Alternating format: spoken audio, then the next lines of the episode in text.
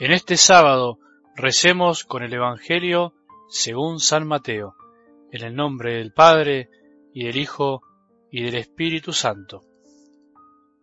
Al entrar en Cafarnaún, se acercó a Jesús un centurión rogándole, Señor, mi sirviente está en casa enfermo de parálisis y sufre terriblemente. Jesús le dijo, Yo mismo iré a curarlo. Pero el centurión respondió, Señor, no soy digno de que entres en mi casa, basta que digas una palabra y mi sirviente se sanará. Porque cuando yo, que no soy más que un oficial subalterno, digo a uno de los soldados que están a mis órdenes, ve, él va, y a otro ven, él viene, y cuando digo a mi sirviente, tienes que hacer esto, él lo hace. Al oírlo Jesús quedó admirado y dijo a los que lo seguían, les aseguro que no he encontrado a nadie en Israel que tenga tanta fe. Por eso les digo que muchos vendrán de oriente y de occidente y se sentarán a la mesa con Abraham, Isaac y Jacob en el reino de los cielos. En cambio los herederos del reino serán arrojados afuera, a las tinieblas, donde habrá llantos y rechinar de dientes. Y Jesús dijo al centurión, Ve y que suceda como has creído. Y el sirviente se curó en ese mismo momento. Cuando Jesús llegó a la casa de Pedro, encontró a la suegra de esta en cama con fiebre. Le tocó la mano y se le pasó la fiebre. Ella se levantó y se puso a servirlo. Al atardecer le llevaron muchos endemoniados y él con su palabra expulsó a los espíritus y curó a todos los que estaban enfermos, para que se cumpliera lo que había sido anunciado por el profeta Isaías. Él tomó nuestras debilidades y cargó sobre sí nuestras enfermedades. Palabra del Señor.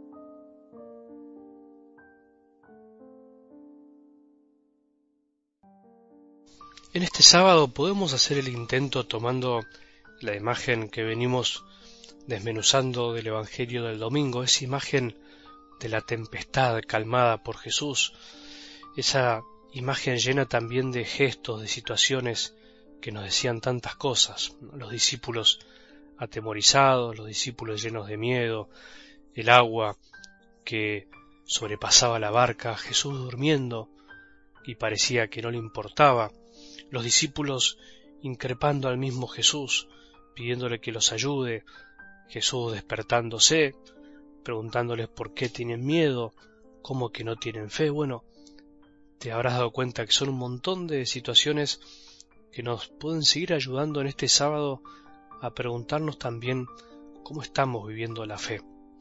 Porque, como te digo siempre, no hay que olvidarse que esta escena es algo que se repite y se está repitiendo continuamente en la vida de cada uno de nosotros, como todo el Evangelio, que finalmente es para vivirlo, es para experimentarlo, en carne propia. Bueno, en carne propia a veces nos toca vivir estos vendavales. ¿Cómo estamos saliendo de estas situaciones? Increpamos a Jesús, le pedimos que nos muestre su poder, le decimos todo lo que nos molesta al ver que está dormido mientras todo se viene abajo, le abrimos el corazón, le pedimos ayuda ante nuestras dudas, afirmamos nuestra fe una vez más en su presencia, ¿cómo oramos? Porque acordate que también cómo salimos de las crisis es un signo de cómo estamos parados en la fe. Cuando una crisis nos lleva a no buscar a Jesús, a hundirnos un poco más, a aislarnos del amor de los demás y de incluso la comunidad de la iglesia es porque nuestra fe no está bien afirmada. En cambio, cuando sabemos acudir a Jesús, cuando le pedimos ayuda en el momento oportuno, cuando buscamos amigos y amigas que nos escuchen para poder salir adelante es un signo de que nuestra fe finalmente nos lleva a abrirnos a los demás. Ese es un signo de que nuestra fe está madura, en que no se encierra, en que busca el apoyo humano, que finalmente es el modo más claro en que tiene para manifestarse el amor de Jesús. Bueno, que este sábado nos ayude de algún modo a hacer ese repaso espiritual de cómo estamos viviendo nuestra fe o cómo vivimos las crisis en nuestra fe. Pero vamos algo del Evangelio de hoy. Podríamos decir que en esta escena, en realidad, un conjunto de escenas, Jesús se la pasó curando, se la pasó sanando.